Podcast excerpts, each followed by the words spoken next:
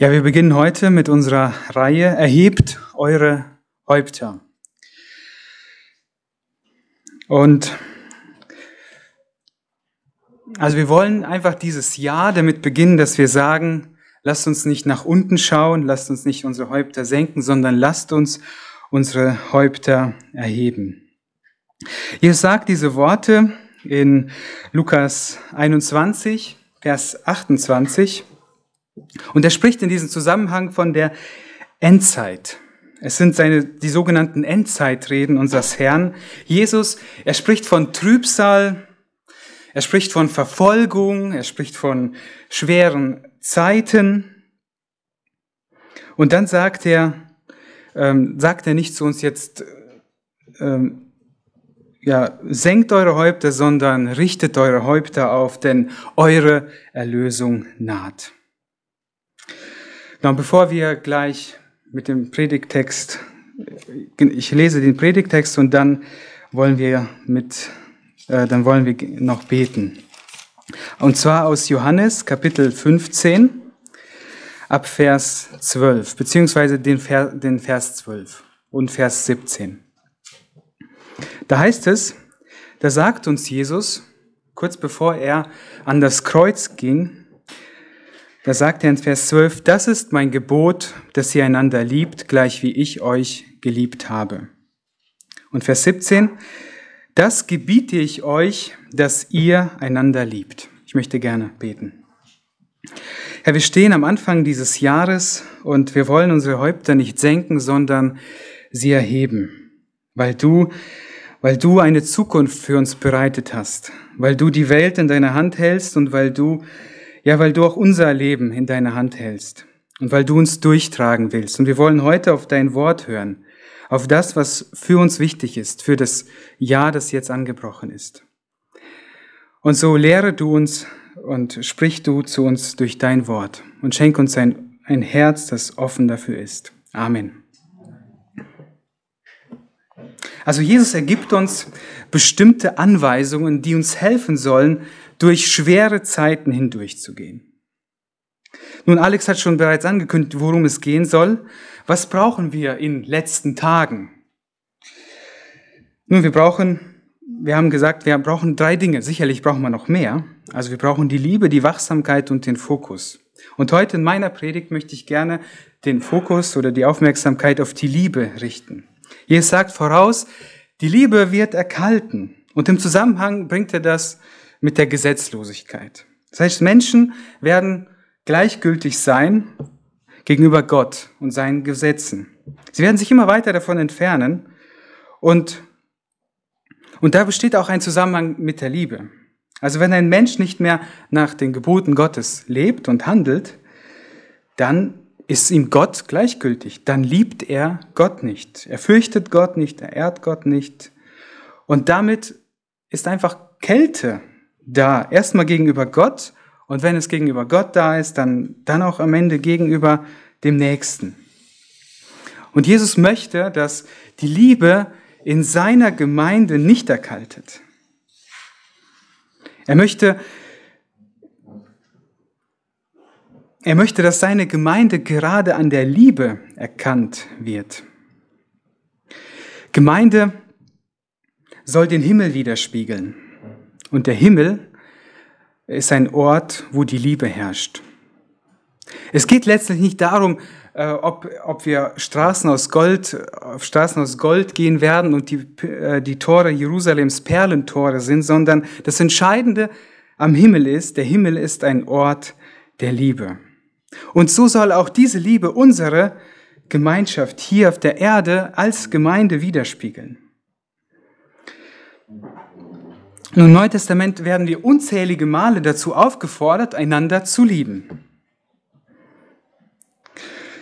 Und ich glaube, dass das eine wichtige Sache ist, sich einfach jetzt und heute am ersten Tag, äh, am ersten Sonntag des Jahres 2022, sich einfach mit der Liebe zu beschäftigen als ein Gegenmittel zur Lieblosigkeit. Wir wollen keine Gemeinde sein, in der die Liebe erkaltet. Wir wollen keine Gemeinde sein, in der es vielleicht viele gute Veranstaltungen, Programme gibt, aber keine Liebe mehr. Wir wollen keine Gemeinde sein wie die Galater, von denen Paulus sagt, ihr beißt und fresst euch. Wir wollen eine Gemeinde sein, die man in der Liebe erkennt. Und das, was ich euch heute sage, da werdet ihr mir sagen, das ist doch nichts Neues.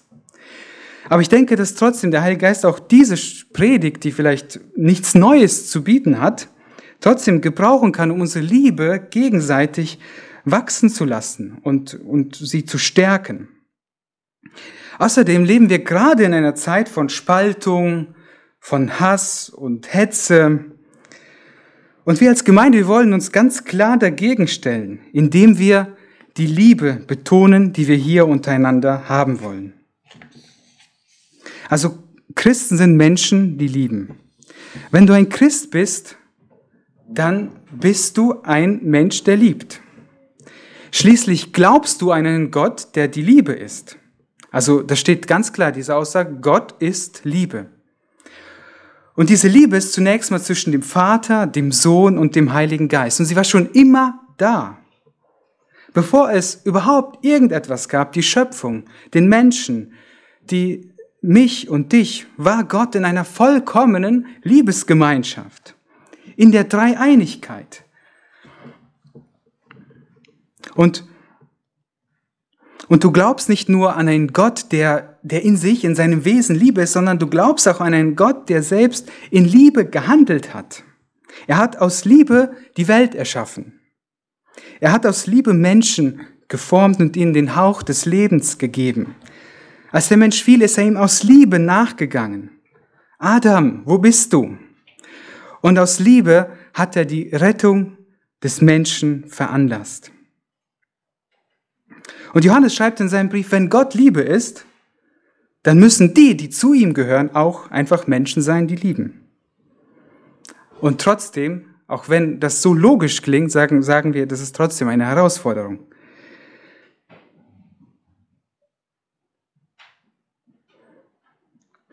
Natürlich Menschen, die Gott nicht kennen, die, die können nicht lieben, wie Menschen, die Gott kennen, lieben.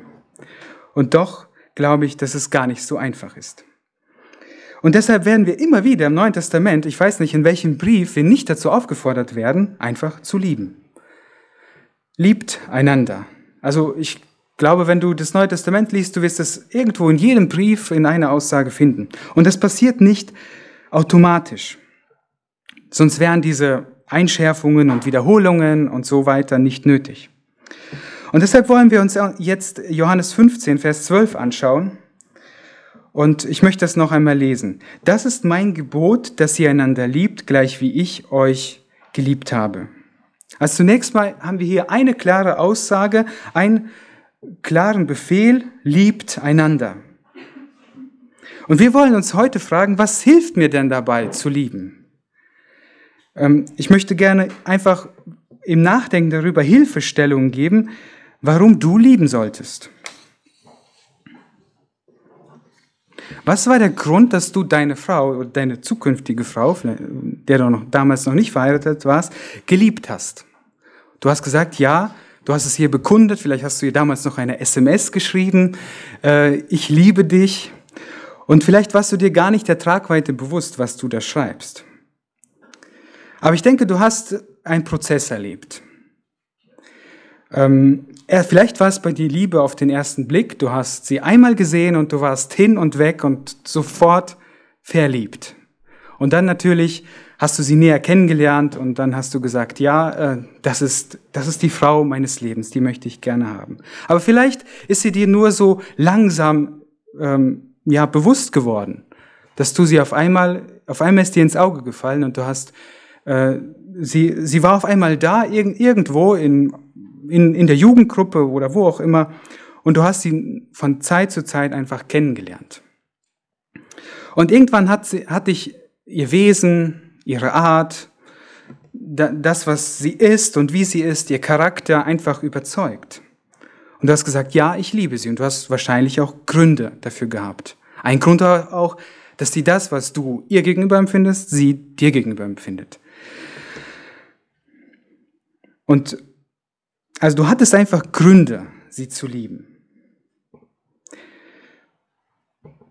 Nun später war es vielleicht mehr herausfordernd, als der Alltag kam und du auch festgestellt hast, dass deine Frau auch äh, vielleicht unschöne Seiten hatte und nicht vollkommen ist. Und trotzdem hast du gesagt, ja, und gerade deshalb mag ich sie, liebe ich sie und möchte weiter mit ihr durchs Leben gehen. Und jetzt sagt dir Jesus Christus selbst, liebe die Menschen, die in deiner Gemeinde sind. Und, das, ähm, und so wie, ähm, wie in der Ehe spielt es keine Rolle, ob du gerade frisch dabei bist und in den, dich in den Flitterwochen befindest oder ob du schon 10 oder 15 Jahre dabei bist. Liebe deinen Bruder, liebe deine Schwester in, der, in deiner Gemeinde. Ich möchte das erstmal auf uns beschränken, natürlich auch darüber hinaus. Nun, was sind Gründe, welche Argumente gibt es, damit du deine Gemeinde, deine Geschwister lieben kannst? Nun, vielleicht sind sie gut und toll und haben einen guten Charakter, das ist schön. Vielleicht aber auch nicht so ganz, wie es dir gefällt. Und deshalb glaube ich, dass wir äh, fundierte Gründe brauchen, warum wir unseren Nächsten lieben. Und ich glaube, dass dieser Text uns so ein paar Gründe gibt, die wir uns jetzt anschauen können. Warum sollen wir lieben? Nun, ich rede jetzt, also ich muss auch eins klarstellen, wir reden jetzt nicht über die Liebe, weil wir ein Riesenproblem haben mit der Liebe. Ich glaube, dass wir uns einander lieben. Aber so, ich, wir reden, wir nehmen das Thema auch präventiv oder vorbeugend. So wie wir Dinge präventiv tun, damit es nicht am Ende äh, schlimm wird. Wir putzen uns die Zähne und pflegen sie, damit, äh, ja, damit es nicht sehr weh tut am Ende. Manchmal nützt es trotzdem nichts. Ne? Ähm, wir warten unser Auto, damit es am Ende nicht irgendwo stehen bleibt und, und wir den Abschlepp, Abschleppdienst brauchen. Wir bewegen uns, wir ernähren uns gesund, präventiv, damit es uns auch im nächsten Jahr und übernächsten Jahr gesundheitlich und körperlich einigermaßen gut geht. Warum sollen wir uns als Gemeinde lieben? Nun, wenn wir Vers 12 anschauen, Jesus sagt, es ist ein Gebot. Jesus sagt, es, äh, Jesus sagt es uns einfach. Liebt einander. Und wisst ihr, was Gebot bedeutet? Gebot bedeutet Gebot. Es ist nicht eine Möglichkeit oder ein Wunsch von Jesus, dass wir uns lieben sollen, sondern oder eine Empfehlung, liebt euch doch bitte, das fände ich sehr gut, sondern er sagte zu uns klipp und klar, liebt einander. Und das ist mein Gebot, sagt er. Und Vers 17, das gebiete ich euch, dass ihr einander liebt. Also der Grund, warum sollen wir uns lieben? Weil es Jesus einfach gesagt hat. Aber dieses Gebot, wenn wir darüber nachdenken, ist richtig und gut. Jesus ruft uns zu etwas auf, was gut ist.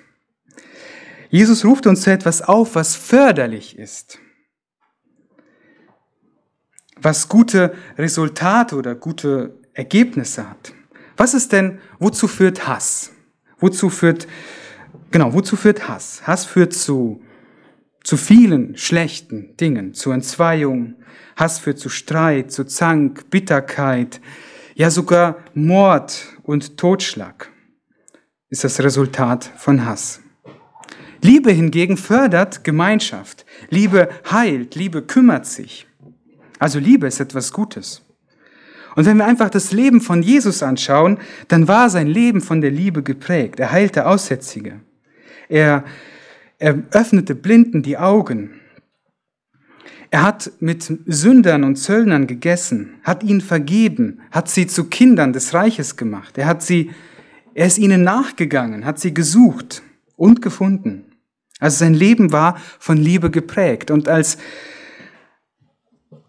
als er die Pharisäer und Schriftgelehrten fragen, wegen welcher guten Tat wollt ihr mich steinigen, dann sagten seine Gegner, wegen keiner Tat, guten Tag wollen wir dich steinigen. Also es gab einfach nichts, was irgendwie schlecht an Jesus war. Warum? Weil sein Leben von Liebe geprägt war. Er lebte Liebe. Und damit war sein Leben ein gutes und reiches Leben. Ein Leben voller guter Worte und Taten. Also warum sollen wir einander lieben? Weil es gut ist. So einfach. Was tut denn die Liebe? Die Liebe ermutigt den Bruder, die Schwester. Die Liebe nimmt den Schwachen im Glauben an und trägt ihn. Die Liebe grüßt. Die Liebe trägt die Lasten des Nächsten. Die Liebe ist da in der Not. Die Liebe bekleidet und ernährt Bedürftige. Die Liebe dient, sie gibt, sie opfert, sie erduldet, sie unterordnet sich, sie tut nichts Böses, sie vergilt nicht das Böse, was ihr angetan wurde. Und die Liebe deckt Sünde zu und vergibt sie. All das tut die Liebe. Und wenn wir das einfach jetzt mal in den zehn Geboten messen, die Liebe verachtet nicht die Eltern, sondern schätzt sie und dankt ihnen. Die Liebe bricht nicht die Ehe, sondern pflegt und rettet Ehen. Die Liebe tötet nicht, sondern setzt sich für das Leben ein. Die Liebe lügt nicht, sondern sie redet die Wahrheit. Die Liebe stiehlt nicht, sondern sie ist fleißig und möchte gerne geben. Die Liebe begehrt nicht, sondern ist dankbar mit dem, was der andere hat und was ich habe. Und wenn wir die, die Liebe mit dem Hass vergleichen, da können wir einfach Paulus als Beispiel nehmen.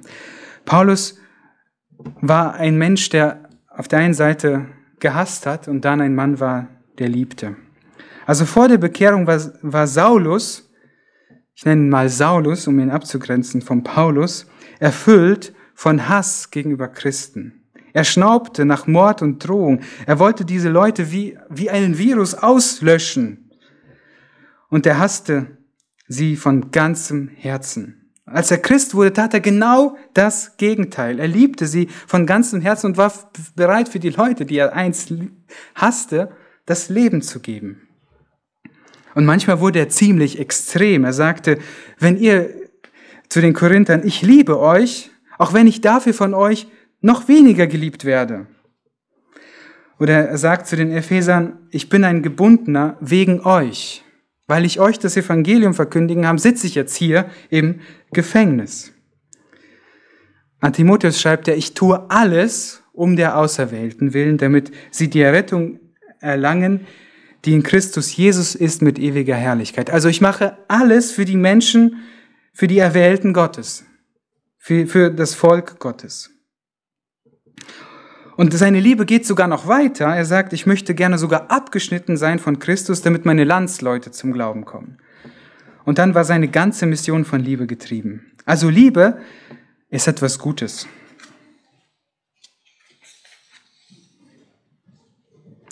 Also was uns Jesus hier gebietet, liebt einander, das ist gut, das ist hilfreich, es fördert, es schafft Leben, es baut auf.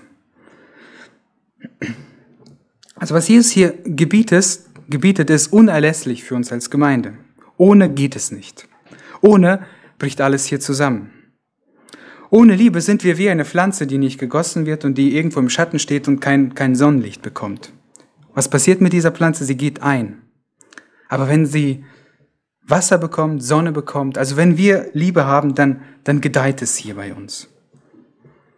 Also Liebe ist gut, Liebe ist notwendig, Liebe ist nützlich. Und dann sagst du, okay, das stimmt, aber oft kommt irgendwie etwas dazwischen. Ich bemühe mich, aber dann ähm, sind die Wolken da und ähm, ich kriege, kriege keine Sonne ab. Ich schaffe es irgendwie nicht. Und deshalb sagt uns Jesus hier, weshalb wir einander lieben sollen. Also noch ein, noch ein Grund. Liebt einander, sagt Jesus, gleich wie ich euch geliebt habe. Also wir sollen lieben, wir sollen einander lieben, weil Jesus uns liebt. Und hier haben wir so eine Kette. Ich liebe euch, es liebt euch untereinander.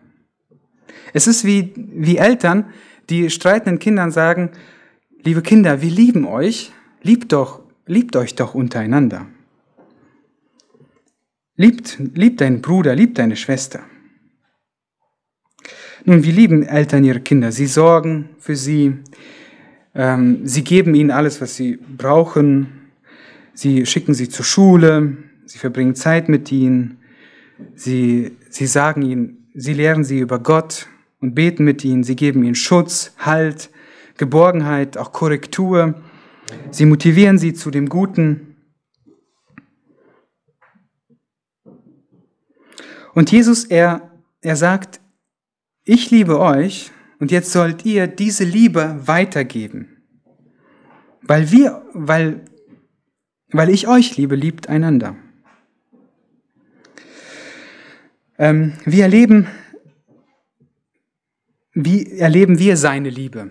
Also wenn wir die Eltern, die Kinder erleben die Liebe der Eltern und genauso erleben auch wir die Liebe unseres Herrn. Wir erleben sie, indem er uns trägt, indem er uns gnädig ist, erst indem er freundlich zu uns ist, barmherzig, indem er uns vergibt, wo er sich um uns kümmert, uns Schutz und Geborgenheit, ja auch Korrektur, Ermahnung ähm, und manchmal auch Zucht gibt. Und nun sagt er,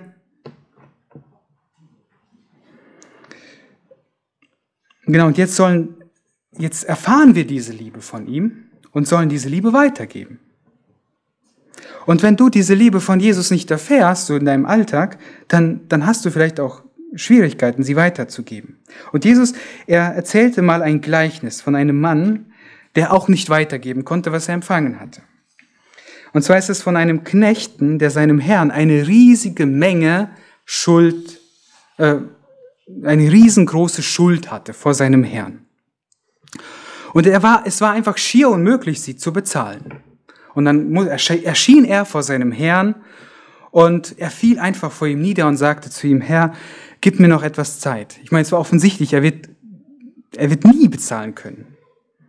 Und der Herr sagt, sagt nicht, okay, ich gebe dir noch ein Jahr, sondern er sagt, okay, ich vergebe dir jetzt alles. Und er stand auf und ging nach Hause und freute sich darüber, dass ihm vergeben war. Ein Riesenberg von Schuld, 10.000 äh, Talente heißt es in der Bibel, war, war, war er frei geworden.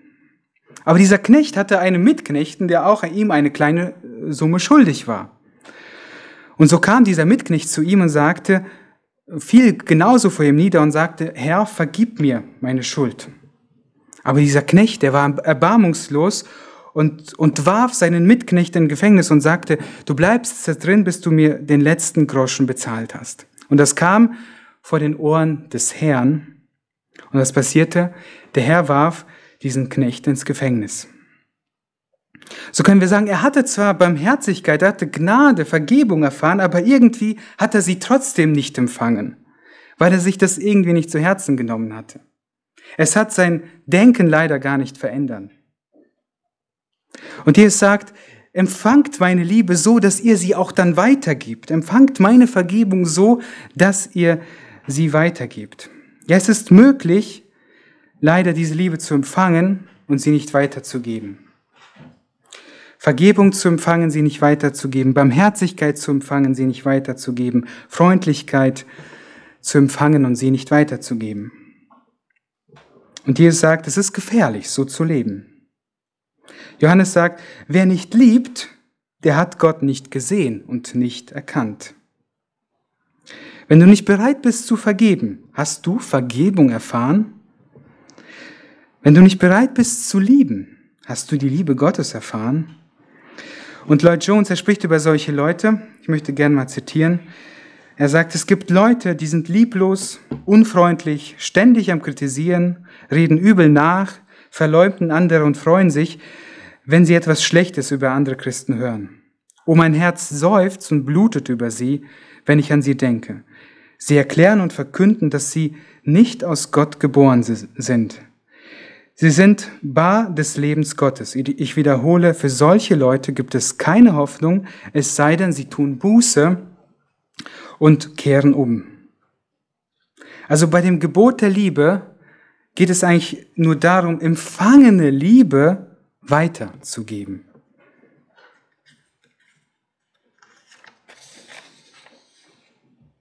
Welche Liebe haben wir von Jesus empfangen?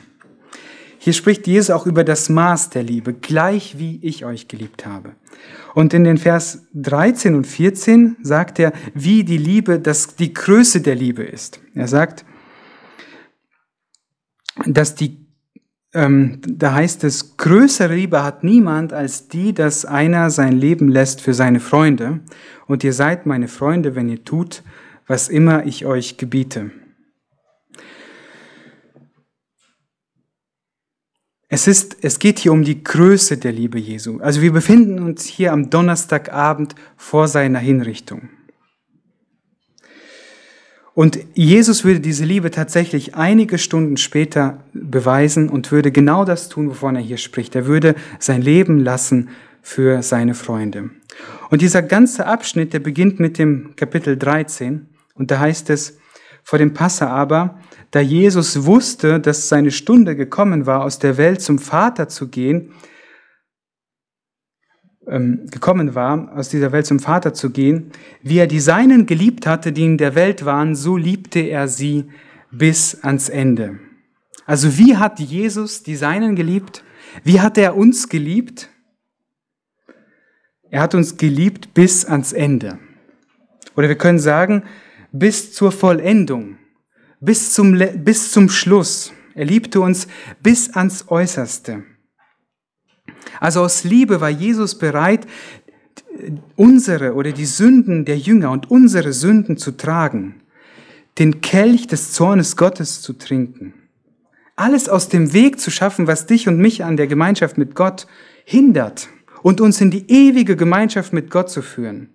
Das ist die Größe und das Ausmaß seiner Liebe, mit der du und ich geliebt werden. Das ist die größte Liebe, die je ein Mensch bekommen kann, die je ein Mensch erleben kann auf dieser Erde. Viele Menschen leiden darunter, dass sie nicht geliebt werden. Und es stimmt, vielleicht wurden sie tatsächlich in ihrem Leben nicht geliebt. Sie erlebten Enttäuschungen und Beziehungen, die nicht funktionieren. Und Jesus begegnete auch solchen Menschen und sie, sie erlebten dann seine Liebe, die ihr Leben total veränderte und auf den Kopf stellte und sie neu ausrichtete.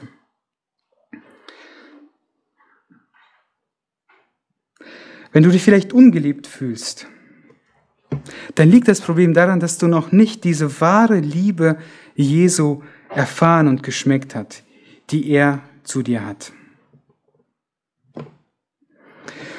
Und ich glaube, wenn wir, wenn wir diese Liebe als Christen auch erlebt haben, so sind wir trotzdem dazu aufgefordert, in dieser Liebe auch zu wachsen, beziehungsweise wir können nicht mehr von Jesus geliebt werden, als wir geliebt werden. Aber wir können in dem Bewusstsein seiner Liebe zu uns wachsen. Und deshalb, für Calvin war das sehr wichtig und deshalb formulierte er ein Gebet, das dann im Katechismus aufgenommen wurde. Und das beginnt so, also man an fünf, an fünf, ähm, an fünf Zeitpunkten am Tag konnte man dann ein Gebet davon beten. Und wenn man aufstand, dann sagte Calvin, dann sollte man Folgendes beten. Er sagte, Vater, danke für die Gnade, die mein Leben bis heute erhalten hat. Und dann betete er, gib mir genug Liebe für diesen Tag. Ein Gefühl deiner Liebe zu mir, damit ich nicht ängstlich bin und mich getrieben fühle. Ein Aufblühen meiner Liebe zu dir, damit ich nicht stolz oder egoistisch bin. Und eine daraus resultierende Liebe zu anderen Menschen damit ich nicht kalt oder abgelenkt bin. Also Calvin lehrte seine Gemeinde täglich für Liebe zu beten. Dass wir in dem Bewusstsein der Liebe, die Gott zu uns hat, wachsen. Und aus diesem Bewusstsein werden wir befähigt und aufblühen, unseren Nächsten zu lieben und ich glaube, in dem Maß, wie wir persönlich die Liebe Jesu erleben, sind wir auch in der Lage, die Liebe Jesu weiterzugeben. Also wir sollen lieben, weil Jesus uns liebt. Und weil die Liebe, die er zu uns hat, viel größer ist als die Liebe, die wir unseren Nächsten geben können. Aber dann gibt uns Jesus noch eine Hilfe zu lieben. Und das entnehmen wir, das kann, das kann man aus dem Kontext von Johannes 15 entnehmen. Er sagt dort, dass du eigentlich aus deiner Eigenkraft gar nicht lieben kannst. Johannes 15, Vers 5. Da heißt es, ich bin der Weinstock, ihr seid die Reben. Wer in mir bleibt und ich in ihm, der bringt viel Frucht, denn getrennt von mir könnt ihr nichts tun. Also das bedeutet, getrennt von Jesus können wir gar nicht lieben. Aber Jesus gibt uns dieses Gebot, weil wir mit ihm verbunden sind und er uns dazu befähigen möchte, wenn wir in ihm bleiben, dass wir dann auch befähigt werden, ihn zu lieben. Und das ist die Art Gottes. Er gibt uns ein Gebot, aber er befähigt uns auch, dieses Gebot zu, zu, zu leben. Augustinus prägte mal den Satz, er sagte, gib, was du befiehlst, und dann befiehl, was du willst. Und das ist die Gnade, die wir im christlichen Leben erfahren. Er nimmt dir nicht die Last und sagt, okay, ich mache alles für dich, sondern er gibt dir die Gnade und aus der Verbindung zu ihm die Befähigung, dass du deinen Nächsten liebst. Also du musst es nicht aus deiner eigenen Kraft schaffen, sondern wenn du mit ihm verbunden bist als dem Weinstock, dann kannst du das. Das ist die, die dritte Ermutigung oder Grund, warum wir lieben sollten. Also wir haben einen großartigen Herrn, der sagt zu uns heute, Liebe, liebt euch untereinander. Und er sagt es, weil er es gut mit uns meint. Und es ist auch das Einzige, was uns als Gemeinde zusammenhalten wird. Und es ist auch nicht etwas, was er uns sagt, was er nicht selbst getan hat, sondern er selbst hat die Liebe im vollkommenen Maße gelebt, nämlich bis zum Tod. Und dann möchte er dich und mich befähigen, in dieser Liebe zu leben. Ja, es ist etwas Übernatürliches. Es ist keine natürliche Liebe, sondern es ist die Liebe, die von ihm kommt. Und wenn du mit ihm verbunden bist, dann, dann kannst du das. Sind wir dazu verurteilt, als Gemeinde in der Liebe zu erkalten? Jesus hat gesagt, die Liebe wird in vielen erkalten. Also wenn wir das ganze Neue Testament sehen, dann müssen wir sagen, nein, wir sind nicht dazu verurteilt, in der Liebe zu erkalten. In der Welt mag es kalt werden, aber in der Gemeinde, in der wahren Gemeinde Jesu, darf es nicht kalt werden, darf die Liebe nicht erkalten, sondern sie muss entflammen und sie muss größer werden. Und lasst uns durch die Gnade Gottes so eine Gemeinde sein. Und Paulus, er sagt in, im zweiten Thessalonicher Brief in 3, Vers 5, der Herr aber lenke eure Herzen zu der Liebe Gottes und zum standhaften Ausharren des Christus. Und schließlich ist die Liebe, mit der wir geliebt werden, die Liebe des Vaters zu uns. Schaut mal Vers 9. Gleich wie mich der Vater liebt, so liebe ich euch. Bleibt in meiner Liebe. Also wir werden praktisch in die Liebe des Vaters, die der Vater und der Sohn haben, mit hineingezogen. Also diese ewige Liebesgemeinschaft, die, die herrschte in der Dreieinigkeit. Gott sagt, ich möchte noch Menschen mit dabei haben.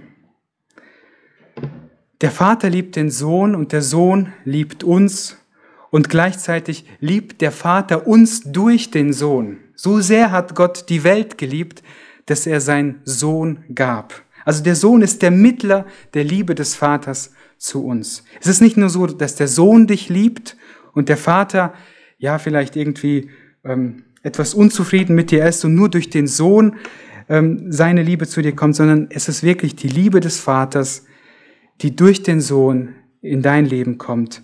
Und so so sollen wir als Gemeinde diese Liebe zunächst aufnehmen und sie dann unter uns weitergeben. Und in der Bruderliebe, da gibt es kein Maß, wo wir sagen können, so, jetzt haben wir es geschafft. Und deshalb, auch wenn wir einander lieben, wir können darin noch mehr zunehmen.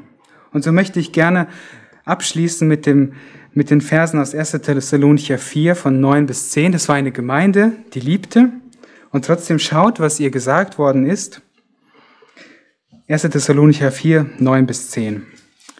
Von der Bruderliebe aber braucht man euch nicht zu schreiben, denn ihr seid selbst von Gott gelehrt, einander zu lieben. Und das tut ihr auch an allen Brüdern, die in ganz Mazedonien sind.